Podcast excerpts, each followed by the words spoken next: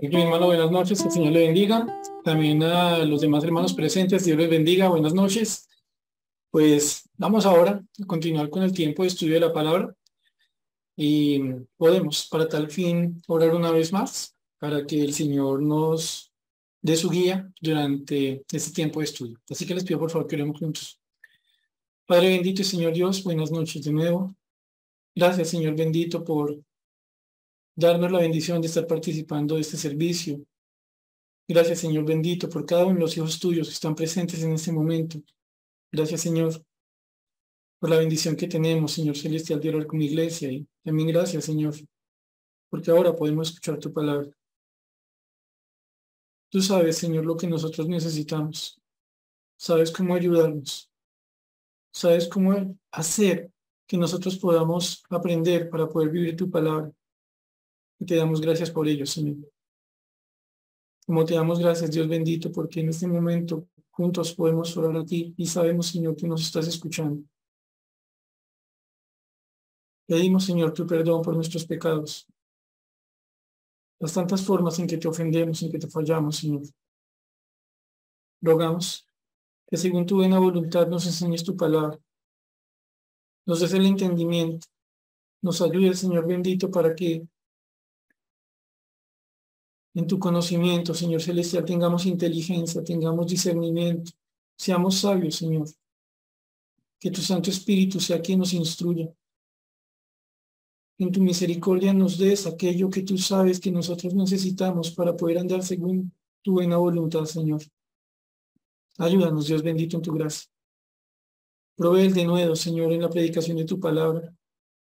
Y que lo que vamos a hacer aquí juntos, Señor bendito, sea en todo sentido guiado por ti y por ende, para gloria tuya. Oramos a ti, Santo, dándote gracias. En el nombre del Señor Jesús. Amén. Pues mis hermanos, continuamos con un estudio que comenzamos la vez pasada.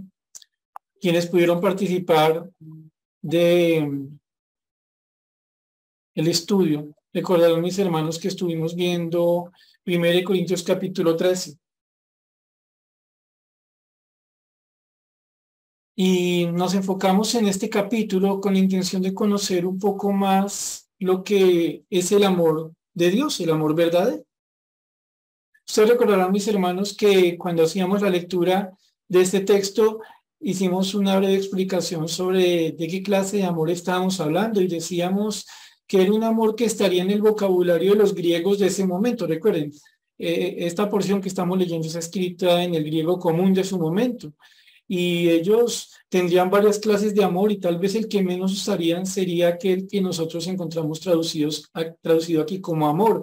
Esa palabra ágape que refiere a un amor de la voluntad, a un amor que es una decisión, a un amor que no puede ser solamente el amor entre familiares, el amor entre amigos, el amor entre los que se gustan, sino es ante todo un amor de voluntad. Y ese es el amor que Dios tiene para con nosotros y que comenzamos a estudiar, como les recordaba hace ocho días. Así que desde ya les quiero pedir a ustedes que, vayan a 1 Corintios capítulo 13, 1 Corintios capítulo 13.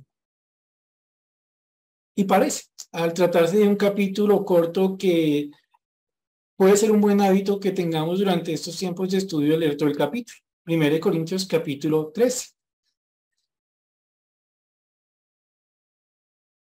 Recuerden entonces, mis hermanos, que lo que el Señor está haciendo en este momento es enseñarnos un poco más lo que es este amor. Y entonces, 1 Corintios capítulo 13, versículos 1 al 13, dice lo siguiente.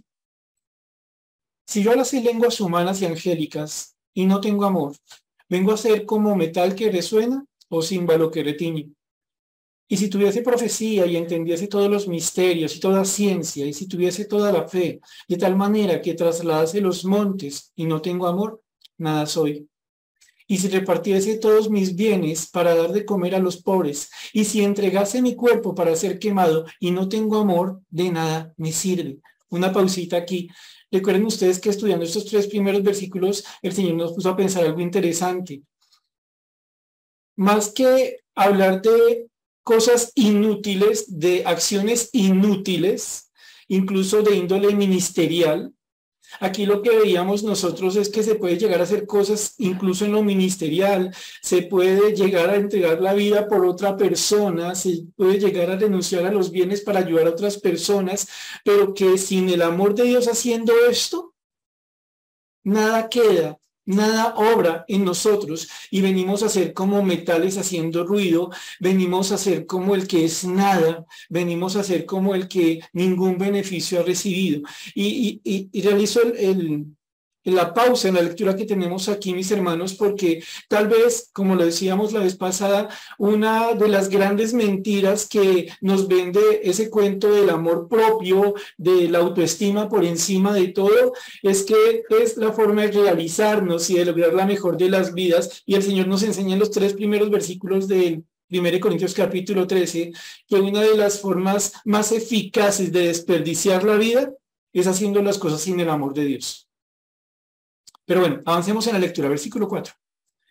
El amor es sufrido, es benigno, el amor no tiene envidia, el amor no es ansioso, no se envanece, no hace nada indebido, no busca lo suyo, no se irrita, no guarda rencor, no se goza de la injusticia, mas se goza de la verdad. Todo lo sufre, todo lo cree, todo lo espera, todo lo soporta. El amor nunca deja de ser, pero las profecías se acabarán y se cerrarán las lenguas y la ciencia acabará. Porque en parte conocemos y en parte profetizamos.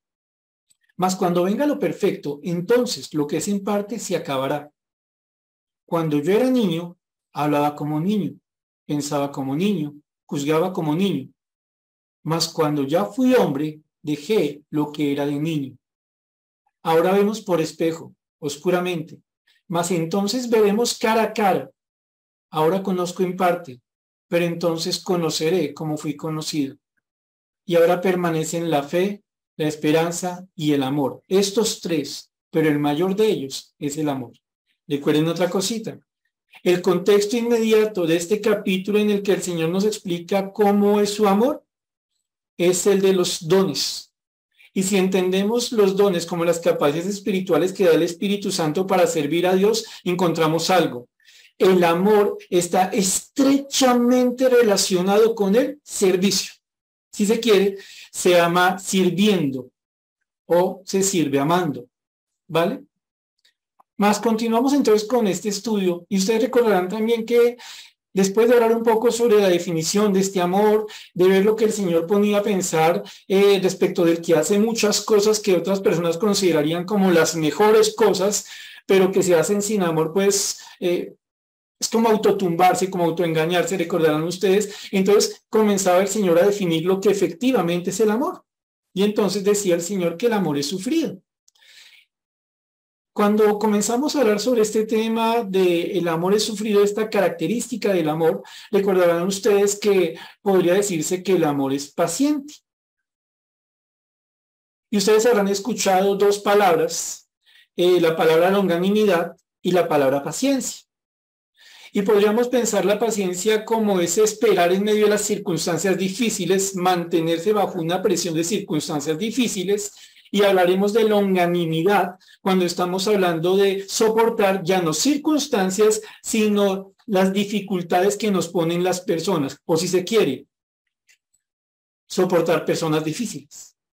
Pues cuando ustedes ven aquí que el amor es sufrido, podría haberse traducido en otros lugares como el amor es paciente, pero parece más eh, adecuado hablar que el amor tiene longanimidad que en el amor hay longanimidad, es decir, que tiene una capacidad en el Señor para soportar las dificultades a las que nos someten otras personas, o si se quiere, soportar a las personas difíciles.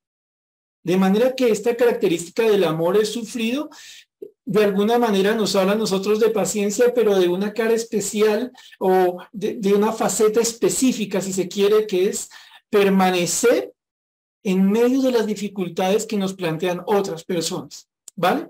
Y es que en este punto, mis hermanos, vale la pena que pensemos eh, en algo que resulta interesante.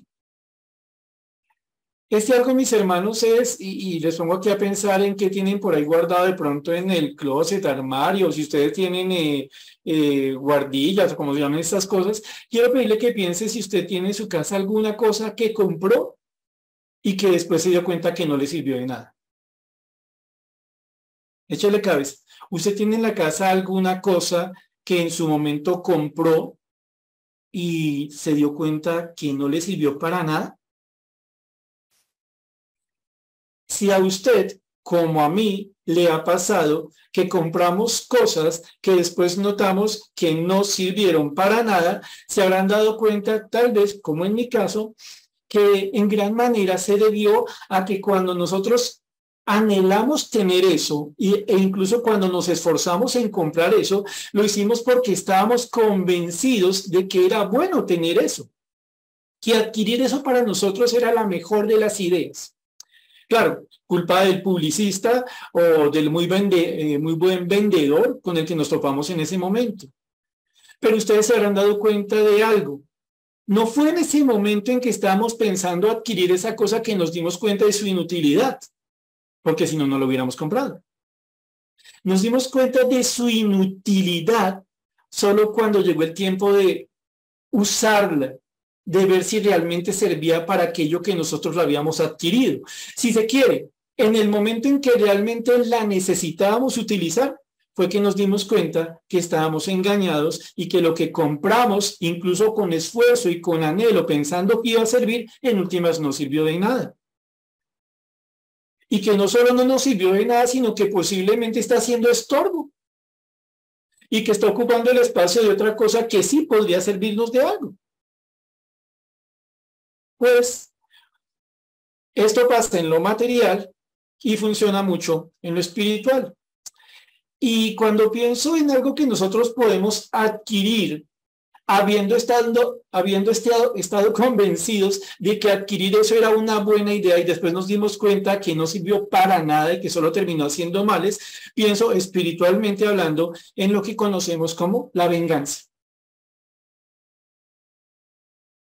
refiriéndome a venganza como la respuesta que nosotros damos ante la ofensa, como eso que en su momento eh, nosotros pensamos es la mejor alternativa que podemos tomar y el corazón engañoso como, como un excelente publicista, como el mejor de los vendedores, comienza a vendernos las razones de por qué sería bueno vengarnos, de por qué sería bueno desquitarnos de lo que nos han hecho. Al punto que, ante la ofensa, adquirimos con prontitud esa alternativa, vengarnos, y la vamos a utilizar pensando, entre otras cosas, si yo me vengo de lo que me hicieron, mis problemas se van a solucionar y voy a sentir un fresquito. Voy a evitar que vuelvan a suceder ciertas cosas. Recuerden, argumentos de un corazón engañoso que actúa como un vendedor, que está vendiendo algo que no es bueno. Y nosotros tomamos eso, lo adquirimos y cuando lo usamos, es decir, cuando nos vengamos y vemos los efectos de la venganza, nos damos algo, nos damos cuenta de algo y nos tumbamos solos. Que la venganza no dio lo que prometía. Que la venganza no sirvió para lo que decía servir. El problema no se resolvió. El problema se agravó. Porque ahora aquel de que nos vengamos está esperando a su vez una oportunidad para vengarse de nosotros. Porque ahora en vez de restablecer las relaciones con una base de temor, no hay ninguna relación. Porque la venganza que aparecía como la mejor de las opciones, en este momento pareciera dejarnos sin ninguna opción. Porque la relación quedó en un punto casi muerto. Me refiero respecto de la persona con la que nos vengamos o contra la que nos vengamos. Y como les decía a ustedes, mis hermanos, aquí la venganza parece algo atractivo, llamativo, que uno dice, oiga, yo necesito eso en mi vida. Y cuando la usamos decimos, qué tontería haber tomado esa opción, qué tontería tener eso en mi vida. Y es que, mis hermanos, cuando nosotros avanzando un poquitico más sobre esto del amor sufrido, del amor paciente, o si se quiere más específicamente, más claramente, el amor que tiene longanimidad, es decir, que permanece, que mantiene el carácter cristiano hacia las personas que nos hacen mal, es que nos damos cuenta, pensando en la definición del amor, que yo tengo que tomar una decisión. Ojo, la decisión no es si voy a tener o no personas difíciles en mi vida. Porque las personas son como nosotros. Y algunos son difíciles para nosotros a la misma vez que nosotros somos difíciles para ellos o para otros. De manera que salvo que alguno pensara aquí que una buena vida cristiana es la del que se esconde en una cueva para no tratar con nadie, sabemos que eso no es cristianismo, tenemos nosotros que asumir una realidad. La dificultad en las relaciones interpersonales causada por la injusticia de uno u otro lado es la norma. Es, entre comillas, lo normal, no bueno, pero sí normal.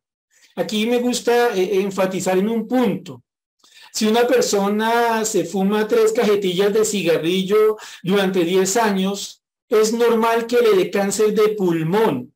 No es bueno, es normal corresponde con lo que se puede esperar. Por ende, usted le echa cabeza, mi hermano, yo le echo cabeza. De verdad, de verdad, de verdad, la Biblia me dice a mí que yo puedo vivir en un medio en que las personas no traigan sufrimiento a mi vida. La respuesta es no.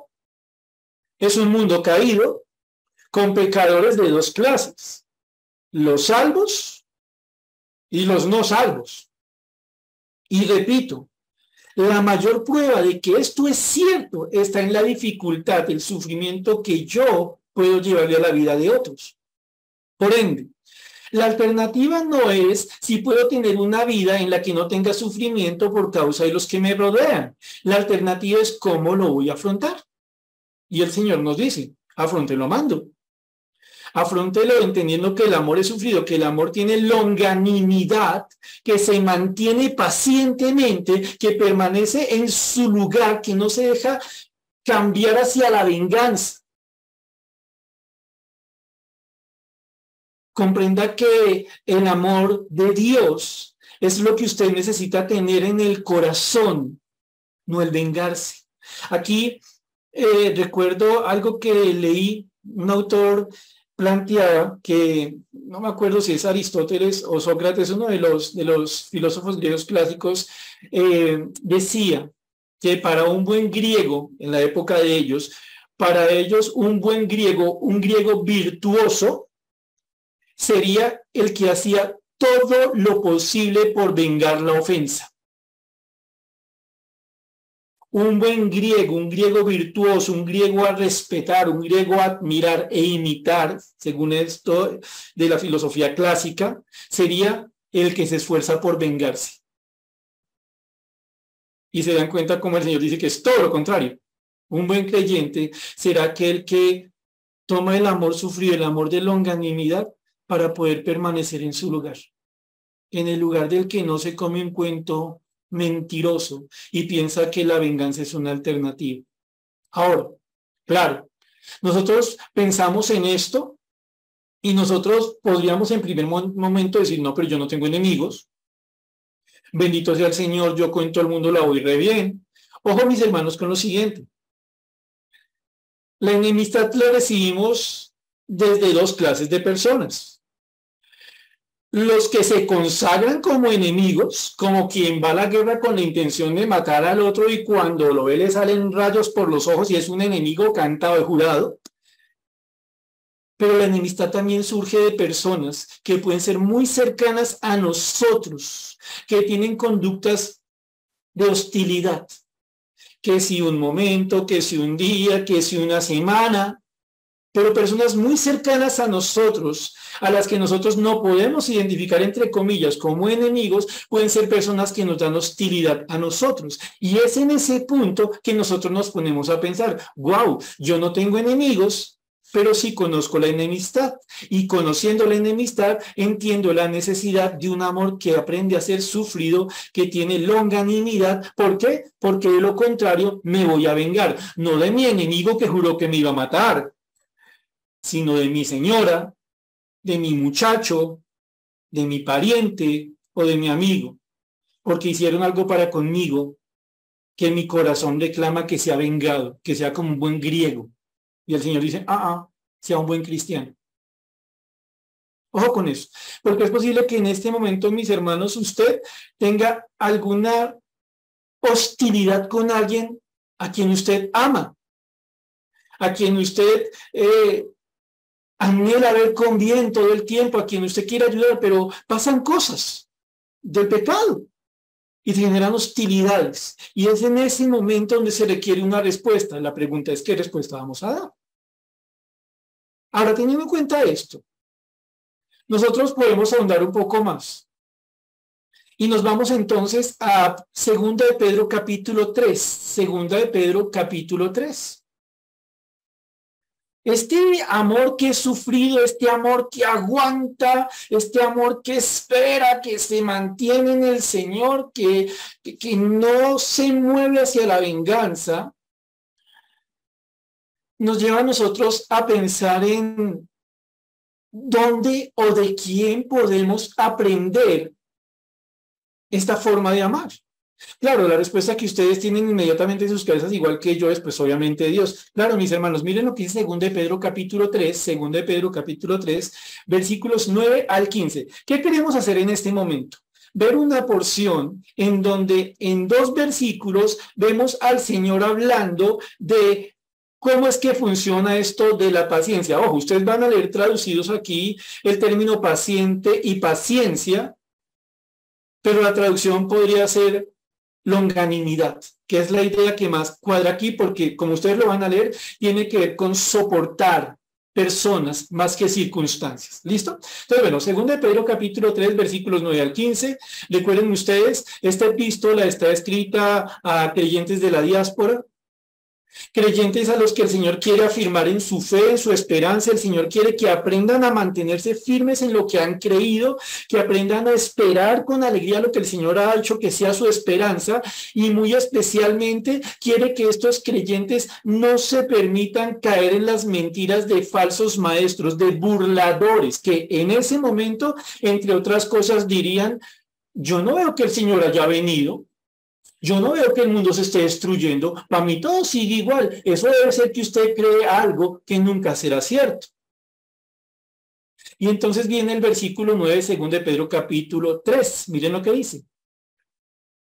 El Señor no retarda su promesa, según algunos la tienen por tardanza, sino que es paciente para con nosotros, no queriendo que ninguno perezca, sino que todos procedan al arrepentimiento. Ahora permítame saltar al versículo 15, por favor. En el versículo 15 encuentran ustedes lo siguiente. Y tened entendido que la paciencia de nuestro Señor es para salvación, como también nuestro amado hermano Pablo, según la sabiduría que le ha sido dada, os ha escrito. Y entonces ustedes aquí se dan cuenta de algo. Notamos algo. La espera en el amor de Dios, obedece, corresponde, no a que a Dios le encante sufrir, no a que Dios le guste ver un mundo vuelto contra él, en el que dicen toda clase de cosas en su contra, en la que se cometen toda clase de pecados, sabiendo que todos los pecados son contra Dios. No se trata, cuando hablamos del amor que sufre, del amor que tiene longanimidad, o si lo quieren por traducción, el amor que es paciente, no se trata que al amor, eh, que el amor es una característica del que le gusta que le peguen este amor sufrido no es la descripción del masoquista. Es la descripción de un amor que se mantiene en el tiempo porque sabe lo que está haciendo, porque corresponde con un propósito, porque tiene que ver con un plan. Los burladores, como les decía hace un momento, esos falsos maestros se reirían de esos creyentes de la diáspora porque según ellos esperaban eh, la venida del Señor a juzgar, a, reinar, en su momento de establecer cielo nuevo y tierra nueva, y como ellos veían que las cosas no se estaban destruyendo, pues se burlaban de los que creían esto. Y miren, interesante eh, que resulta este, este punto. El Señor no está retardando su promesa. En el momento exacto, el Señor cumple cada una de las promesas, cada una de las profecías que están por cumplirse. ¿Qué es lo que está pasando cuando no suceden las cosas que debieran suceder? Es decir, por, eh, que debieran suceder. Es decir, por ejemplo, que los burladores fueran destruidos así. Que Dios tiene un amor. Que Dios ama prolongando su amor con un anhelo. Que el burlador pase de ser burlador a un arrepentido. ¿Lo nota? Y yo creo que aquí nos damos cuenta un poco, eh, notamos un poco de lo que estamos hablando. O sea, el Dios que todo lo puede, el Dios que todo lo sabe, el Dios respecto del cual nosotros somos menos que nada, soporta con amor, soporta a los que le agreden con odio, porque los quiere salvar. Ojo. ¿Y qué hacen los burladores? ¿Qué hacen los que no creen mientras Dios mantiene su amor para salvar? Se burlan de él. Ojo, la Biblia no nos dice aquí ni en ningún otro lugar que Dios mantiene su amor y que entonces las personas dicen, oiga, no, yo ya voy a dejar tan, voy a dejar de ser tan incrédulo de a poquitos. No. El Señor mantiene su amor hacia personas que hasta el último momento, sea que mueran y vayan al infierno, sea que se arrepientan, se mantienen como enemigos de Dios. Ojo, mantienen la hostilidad contra Dios. ¿Y cuál es la respuesta de Dios a ellos? Un amor paciente, una longanimidad, ay Señor, pero ¿por qué te gusta que te hagan eso? Por ningún lado dice la Biblia que alguien le tenga que gustar la injusticia. Por ningún lado dice la Biblia que uno tenga que sentir una alegría y un regocijo porque a uno lo traten mal, porque sí. Lo que nosotros encontramos en este pasaje nos pone a pensar en un Dios que tiene muy claro hacia dónde va con su amor. Sabe por qué soporta, porque sabe lo que quiere. Y por ende, si vemos estos versículos de un Dios que está esperando pacientemente a que todos procedan al arrepentimiento porque no quiere que ninguno, incluya a los, a los burladores, no quiere que ninguno se pierda, aquí lo que nosotros vemos es algo muy interesante. El afán de venganza va contra los planes de Dios el afán de desquitarse, de pagar con la misma moneda, va contra lo que Dios quiere. Claro, Dios es justo y en su momento ejerce venganza. Pero nosotros no somos Dios. Y si Dios, que si es bueno, que si es santo, que si es justo y por encima de todo, que es Dios, tiene esta paciencia, este amor paciente, este amor que se mantiene no es por capricho, ni por resignación. Sabe lo que está buscando. Y repito, aquí nosotros encontramos por vía de aplicación algo. Cuando usted tiene enfrente la ofensa, el dolor, la aflicción, que le está causando incluso una persona que dice amarle, a la que usted le tiene un profundo cariño, y usted decide no vengarse tiene que hacerlo no como quien se muerde la lengua, sino como pensando, si yo permanezco en el amor de Dios en esta circunstancia, yo sé que estoy haciendo lo que es propio de Dios. Este permanecer amando a pesar de las circunstancias es una manera de honrar a Dios esperando en lo que Él sabe y puede hacer. Es su manera de actuar. Miren, mis hermanos, otra porción donde encontramos algo más sobre esta paciencia. Vayan, por favor, a Efesios capítulo 4. Vayan a Efesios capítulo 4.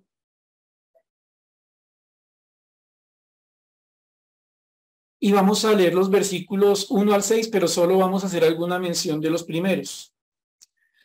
Mientras ustedes llegan a Filipenses 4, 1 al 6, recuerden que esta epístola, junto con la epístola a los colosenses, a los filipenses y a Filemón, son cartas que el Señor dio a Pablo que escribiera desde la prisión.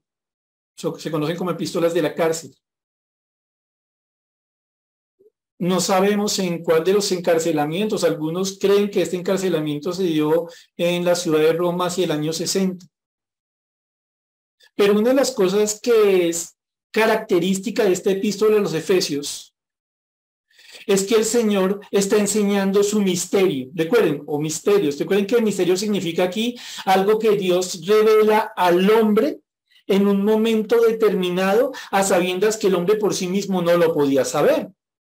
Y entonces nosotros vemos que en esta epístola a los Efesios encontramos, entre otros misterios, que el Señor le hace saber al mundo que los creyentes y los judíos ahora son uno en Cristo. Antes de eso era una locura, eran pueblos enfrentados. Y entonces miren lo que dice los versículos 1 al 6.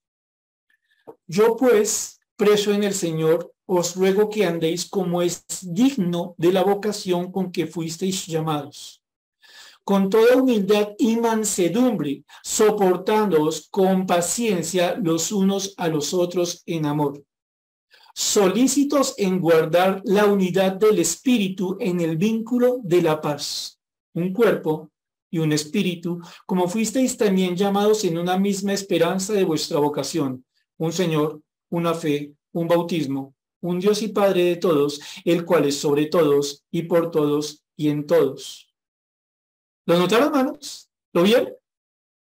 Que en medio de este bloquecito de versículos encontramos esta palabra que es característica del amor, se traduce aquí paciencia, pero una vez más se puede traducir como longanimidad. Si ustedes se dan cuenta, aquí el Señor está resaltando algo. Miren, el amor de Dios especialmente tiene que ver con saber soportar a los que resultan difíciles. Pablo, que está preso por causa del Señor, le dice a los hermanos de la iglesia en Éfeso que anden, que vivan como es apropiado de aquello a lo que el Señor los llamó. Y entonces uno se pregunta, bueno, Pablo, ¿y cómo es que se vive apropiadamente el llamamiento que a uno le da el Señor? Y entonces miren algunas palabras que rodean la paciencia, que, rodea la longanimidad. Pausa. Hermano, me tiene confundido, podría decir alguno, porque a veces usted dice paciencia y otras veces dice longanimidad. Tranquilos. Si quiere manejarlo como sinónimo, hágalo. Repito, longanimidad refiere a un amor que permanece ante las personas difíciles y la paciencia nos lleva a pensar en las circunstancias difíciles. Pero como ustedes lo están viendo, a veces se traduce de una u otra forma. Y entonces, retomando, dice que vivamos de una forma que es apropiada, que es digna del llamamiento, de la vocación con que el Señor nos llamó. Y entonces dice, miren, ¿cómo se hace eso?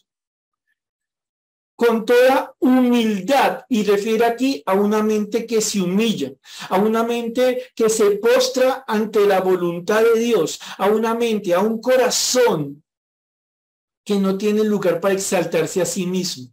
¡Guau! Pensemos lo siguiente. ¿Cuál es una de las principales características que tiene un corazón vengativo?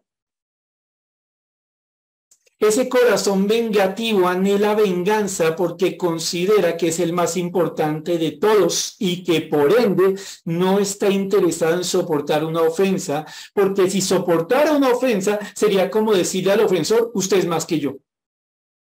Y el Señor dice, a ver, el que quiere vivir como es digno de la vocación, el que quiere ser un buen creyente, debe tener en su mente, en su corazón, toda humildad. No hay excepción para la humildad. Se requiere siempre un corazón humillado ante la voluntad de Dios.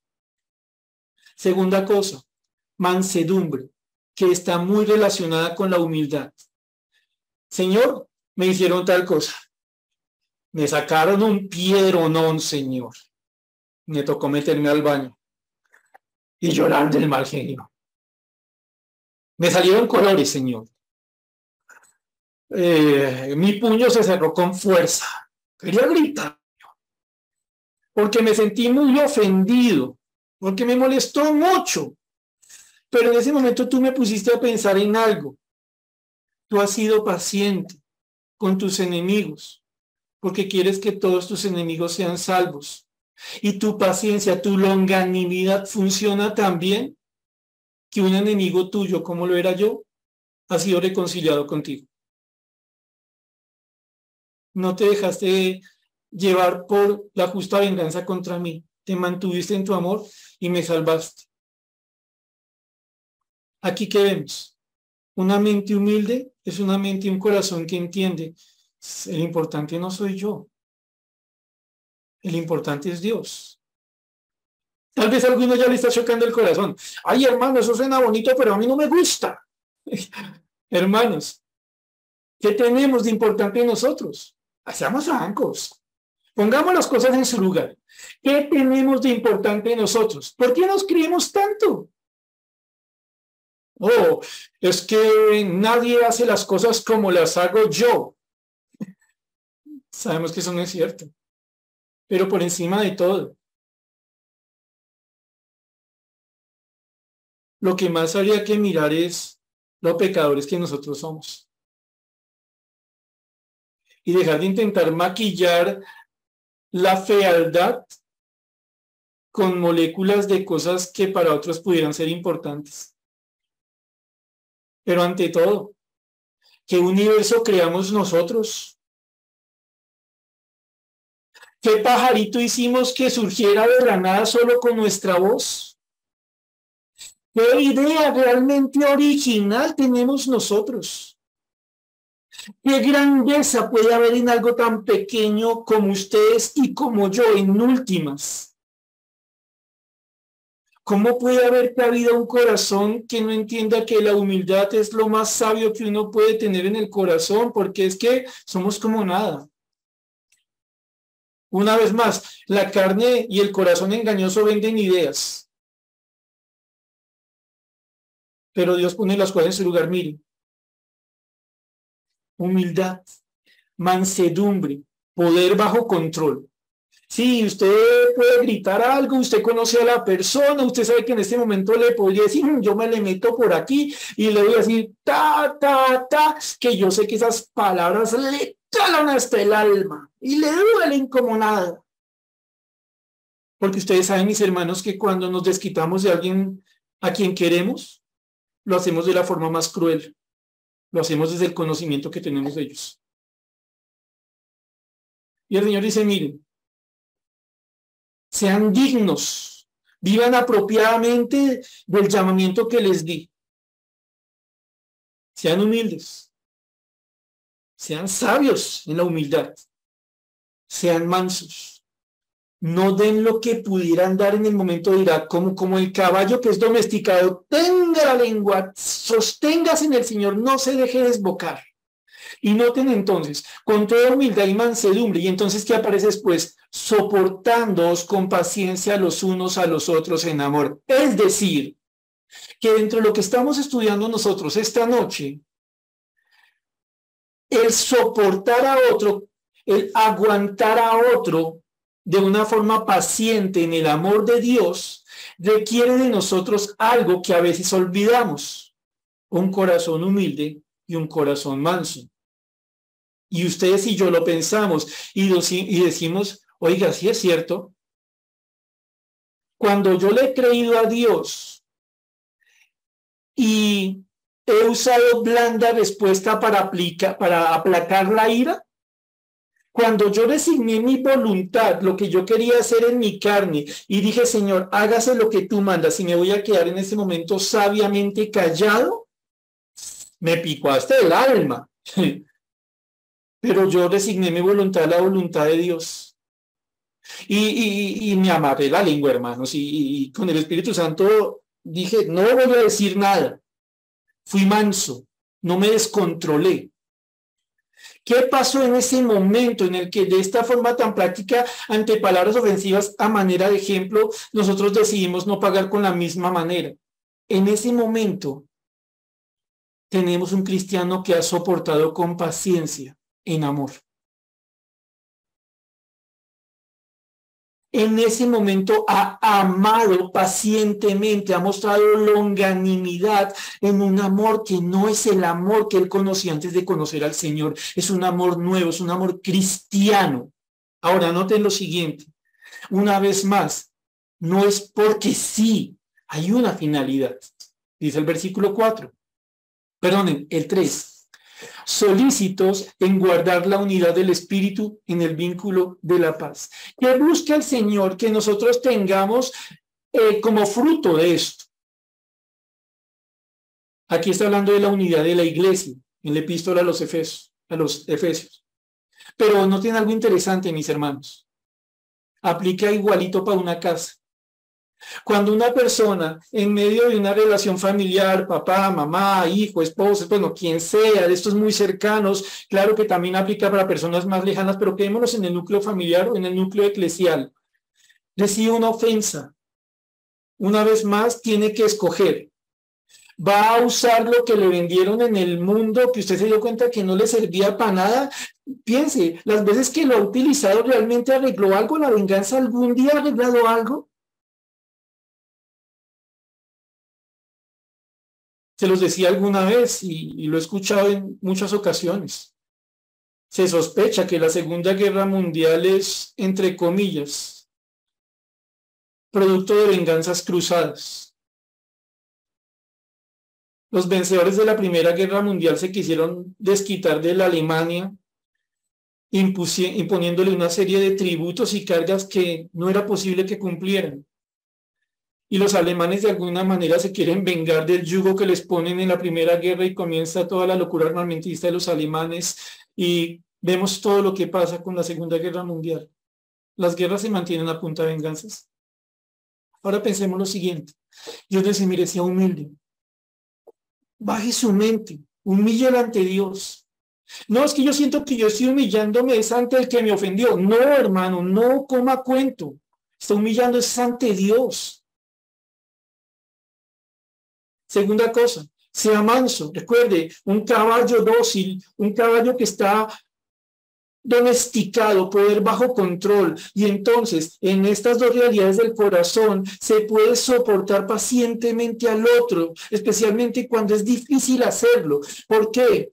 Porque entonces estamos mostrando que nos importa que estamos siendo solícitos, diligentes en guardar la unidad del espíritu en el vínculo de la paz, ni más ni menos. Y miren todo el sentido que tiene esto cuando nosotros decidimos ejercer el amor que es paciente, que tiene longanimidad, que es sufrido, estamos apuntando a que haya una relación en paz. Ojo con esto. A pesar de que el otro hizo lo necesario para que esa relación no pudiera tener paz. Bien se ha dicho, para pelearse necesitan dos. Y aquí está hablando obviamente de la unidad de la iglesia y los versículos 4 a 6 nos hacen pensar en por qué hay unidad en medio de la iglesia. Pero pensemos, ¿cuánto necesitamos nosotros comprender que ese amor que es sufrido que ese amor que tiene longanimidad se da en una decisión de la mente. Recuerden, el amor agape es un amor de voluntad. ¿Qué voluntad? Yo voy a ser humilde ante mi Señor y le voy a creer a lo que Él dice en su palabra. Y no voy a pagar con lo que me acostumbré a pagar. Y cuando quiera que se me salgan esas palabras, esa conducta que hiere vengándome, yo voy a ejercer mansedumbre, poder bajo control. Porque yo sé que haciendo esto, estoy mostrando soportar en una paciencia que ama. Y sé que lo que en últimas estoy logrando es que haya las condiciones para que en cuanto dependa de nosotros estemos en paz los unos con los otros. Nada de esto es posible para el que se acostumbra a vengarse. Solo recuerde la última vez que lo hizo, que logró. Y échele cabeza a quien tiene razón. Sí, Dios tiene razón. La venganza termina rompiendo más de lo que dice que puede solucionar. Ahora, mis hermanos, teniendo en cuenta esto, pasemos a la parte final. Porque ustedes se dan cuenta que en lo que estamos estudiando de 1 Corintios capítulo 13, versículo 4 dice, el amor es benigno, el amor es sufrido, es benigno. Cuando hablamos del amor benigno, nosotros estamos hablando de una palabra muy bonita, que refiere a mostrarse uno mismo útil. Esta palabra refiere a un amor que se muestra a los demás como algo útil, como algo que sirve para algo. Si se quiere, y ustedes lo piensan, una de las cosas que más le puede reclamar uno al amor de este mundo, al amor cursi, es que es completamente inútil. Porque ese amor de yo te bajo la luna, porque ese amor de contigo para las que sea, ese amor de promesas que no se cumplen es inútil. Pero el amor bíblico, el amor de Dios, es un amor que se muestra, que hace que el que ama sea útil para el otro. Es un amor que aprende a hacer lo que es bueno para el otro. Ahora, no tiene algo interesante. Noten el marcadísimo contraste con la venganza, porque la venganza sería por, por encima de todo el buscar hacerle daño al otro para compensar el daño que me hizo. Pero este amor que es sufrido, no solo es sufrido en el término de aguantar, de permanecer, sino que adicionalmente, miren mis hermanos, que es, un amor que este mundo no puede entender, es un amor que se va al otro extremo. Usted me quiere dañar, yo le quiero hacer bien. ¿Por qué? Porque tengo un amor, el amor de Dios, este amor que he sufrido, este amor que es benigno. ¿Qué es lo que usted necesita? ¿De qué manera Dios puede usarme a mí para ayudarlo a usted? De ninguna manera estamos hablando aquí de responder con lo que se merece el otro. Es bien difícil de pensar esto, mis hermanos, cuando vemos el mundo en el que estamos, pero es buscar el bien del que nos hace mal o del que nos quiere hacer mal. Y entonces hay una lógica que se puede mover allá en nuestros corazones. Hermano, pero si yo busco hacer bien al que me está haciendo mal, es como ayudarle a hacerme mal a mí mismo pero no es eso. Bíblicamente hablando, hacerle bien al que nos hace mal es la mejor forma de mostrarle que está equivocado y que puede cambiar su forma de actuar y que él también puede ser benigno y que puede también intentar hacer algo útil al otro. La benignidad es una forma de anular de contestar bíblica adecuadamente el daño que se quiere, que nos quieren hacer. Recordemos que en Gálatas 5, 22 al 24, no vayan allá, este versículo lo hemos leído en, varias ocasiones.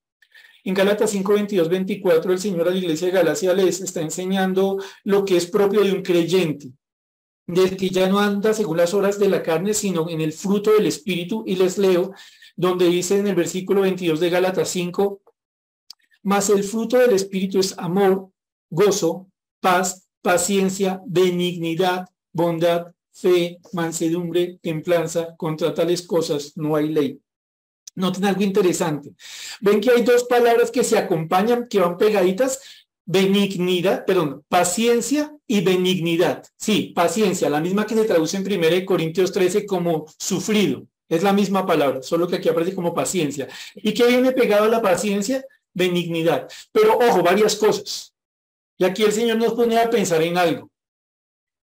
No pretenda esperar a que alguien muestre benignidad con usted para ser benigno con él. No pretenda que una persona que no conoce a Dios sea benigna con usted, porque se va a quedar esperando. Segunda cosa, alegres, hermano. Debe que le salgan voladores en el corazón. Porque cuando usted decide en el fruto del Espíritu Santo, a la par de ser paciente, ser benigno, lo que usted puede ver en su corazón, en su vida, es que está creciendo en el Espíritu y consecuentemente que está menguando en la carne. Como queriendo decir, el que aprende a ser benigno ante la ofensa, lejos de mostrar debilidad, está mostrando la fortaleza del que está creciendo. Terminemos con una porción donde el Señor Jesús nos pone a pensar en esto. Vaya muy, muy rápidamente a Lucas capítulo 6. Solo vamos a leer algunos de los versículos de esta porción. Una vez más, una persona que no conoce a Dios lee esta porción y dice, uy, es que los cristianos son de un masoquista. Ay, pobrecitos. Les gusta que les peguen. Ay, no, tengo que los llena al psicólogo, pobrecitos. El Señor Jesucristo aquí hablando de cómo tratar al que muestra enemistad para con uno, del que se muestra enemigo contra uno, al que uno no le puede tratar como si fuera su enemigo. Es interesante. Versículo 27 de Lucas capítulo 6. Vamos a leer algunos versículos, vamos 27, 28, saltamos 31, 32 y terminamos 35, 36. Yo le pediría que usted lo lea en la casa, ya nos quedan sino muy poquitos minutos. Lucas 6, 27, 28. Pero a vosotros los que oís, ojo, el amor de Dios no es para los que ignoran lo que dice Dios. Es para que escucha lo que es de Dios, para que cree lo que es de Dios, para el que tiene el amor de Dios en su vida. Pero a vosotros los que oís os digo, amad a vuestros enemigos. ¿Se acuerdan que dijimos que, que benignidad es mostrarse útil? Mire cómo dice el Señor. Amad a vuestros enemigos, haced bien a los que os aborrecen. ¿Lo ven? Hágale bien al que lo aborrece. Bendiga al que lo maldice. Ore por los que os calumnian. ¿Se dan cuenta la lógica del Señor cómo es? Literalmente, venza con el bien el mal. Hágale ver al que le trata a usted mal que usted no está dispuesto a trabajar o a vivir según sus reglas de juego. Hágale entender a aquel que le trata mal a usted que para usted la venganza no es una alternativa, que usted ya probó ese producto y se dio cuenta que fue una tumbada completa. Hágale ver al que a usted le trata con enemistad que usted no es enemigo de él. ¿Y cómo? Con cosas concretas con respuestas sabias, como el que le hace bien al que lo aborrece a uno, como el que ora por aquel que está calumniándolo a uno. Versículo 31. Y como queréis que hagan los hombres con vosotros, así también haced vosotros con ellos. Ojo que no está diciendo, y como los hombres hacen con ustedes, haced vosotros con ellos. Aquí se trata de que uno toma la iniciativa, teniendo en cuenta lo que es mejor para uno, a la luz de la palabra, también de ser bueno para ellos. Porque si amáis a los que os aman, ¿qué mérito tenéis? Porque también los pecadores aman a los que los aman. La próxima vez que usted o yo nos queramos vengar, pensemos, eso es una completa tontería y eso es propio de los pecadores que no conocen a Dios. Terminemos, versículo 35 y 36. Como les dije, iba a saltar aquí. Espero que en la casa ustedes lo puedan leer con mayor calma. Versículo 35. Amad pues a vuestros enemigos y haced bien, y prestad no esperando de ello nada, y será vuestro galardón grande y seréis hijos del Altísimo, porque Él es benigno con los ingratos y malos. Sed pues misericordiosos como también vuestro Padre es misericordioso. Terminamos. El benigno el que tiene el amor que sufre, el amor que es paciente, el amor de longanimidad, lo hace.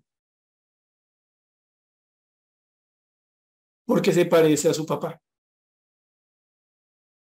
Porque en lo espiritual, el hijo de tigre sale pintado. Y notemos algo. Cuando queremos pagar con mal al que nos hace mal, cuando queremos vengarnos, en el fondo, estamos negando de quién somos hijos. Al Dios altísimo, al Dios que está por encima de todos y todos. el que ha sido benigno con los ingratos y malos. Ingratos y malos, ingratos y malos. Busquemos una definición en el diccionario del cielo y encontraremos nuestra foto. Él ha sido benigno con nosotros, a pesar de que hemos sido ingratos y malos. Pensemos y terminamos. ¿Qué logró la misericordia de Dios sobre nosotros que éramos sus enemigos? Hacernos sus hijos. Pregunta, ¿quién ganó? Entonces, hemos visto hoy un par de características del amor, que repito, no puede entenderse desde la lógica de este mundo, del que se venga, del que paga mal con mal. Eso es propio del que no conoce a Dios. El amor que hemos estado viendo hoy no es un amor que le gusta sufrir, sino que entiende cómo afrontar el sufrimiento que causan otras personas, pensando en primer lugar que uno mismo ha tratado a otros así. Y llevando a comprender, entre otras cosas, que hay que ser humilde, que hay que ser manso, que hay que dejar de ser menso para tratar los problemas personales desquitándose uno mismo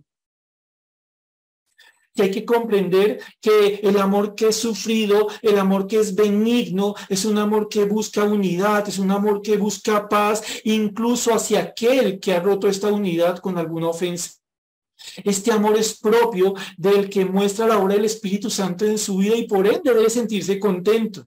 Este amor es propio de uno que anda en esta tierra mostrando de quién es hijo. En últimas, este amor, mis hermanos, es el que nosotros necesitamos. En estas dos características ya tenemos algo que trabajar. Oramos. Padre bendito y Señor Dios, te damos gracias por esta noche, por lo que nos has enseñado en tu palabra, por lo que nos pones a pensar sobre este amor tuyo, Señor, que en nosotros está porque tú lo has derramado, que es sufrido, que es paciente, que permanece a pesar de las tristezas, aflicciones, dificultades que otros pueden traer a nuestras vidas. Y también nos llama, Señor bendito, a tener un amor que es benigno, un amor que busca lo que es útil para el otro, un amor que busca lo tuyo para aquel que ofende, como tú lo hiciste para con nosotros.